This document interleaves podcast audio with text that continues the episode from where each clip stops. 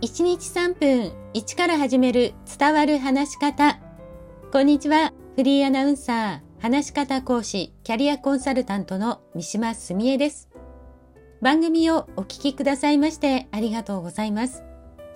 さあ、前回、前々回とスピーチやプレゼンテーションの練習は話す内容を考えるところから始めるとお話ししました。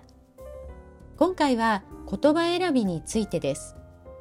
私が大切にしていることの中から3つのポイントをご紹介します。1つ目は耳で聞いて理解できる言葉であること。2つ目は自分が言いやすい言葉であること。そして3つ目。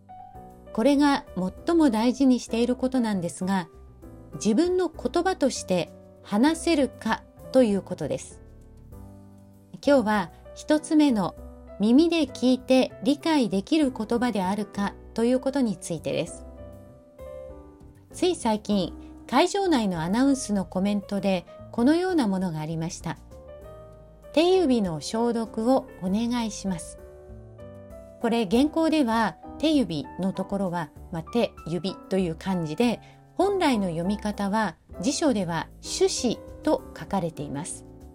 コロナ禍なので種子でもなんとなく想像はつくかもしれませんが、手指、もしくは手や指と言われた方が耳で聞いた場合はすぐにイメージしやすいと思います。他にも上司されていますというのもありました。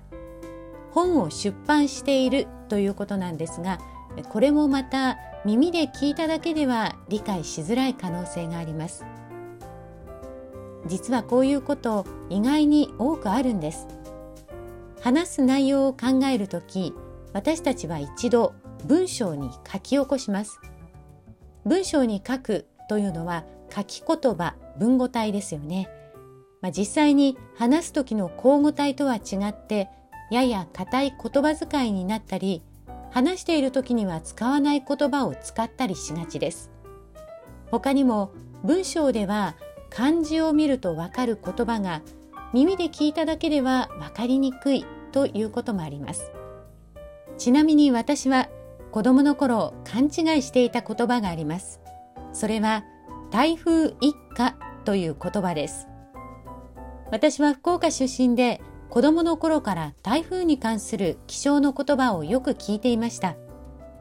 台風一過は台風が過ぎ去った後の晴天を言いますけど、私は台風が過ぎ去って晴れることを一家、家族が笑顔になると思っていたんです。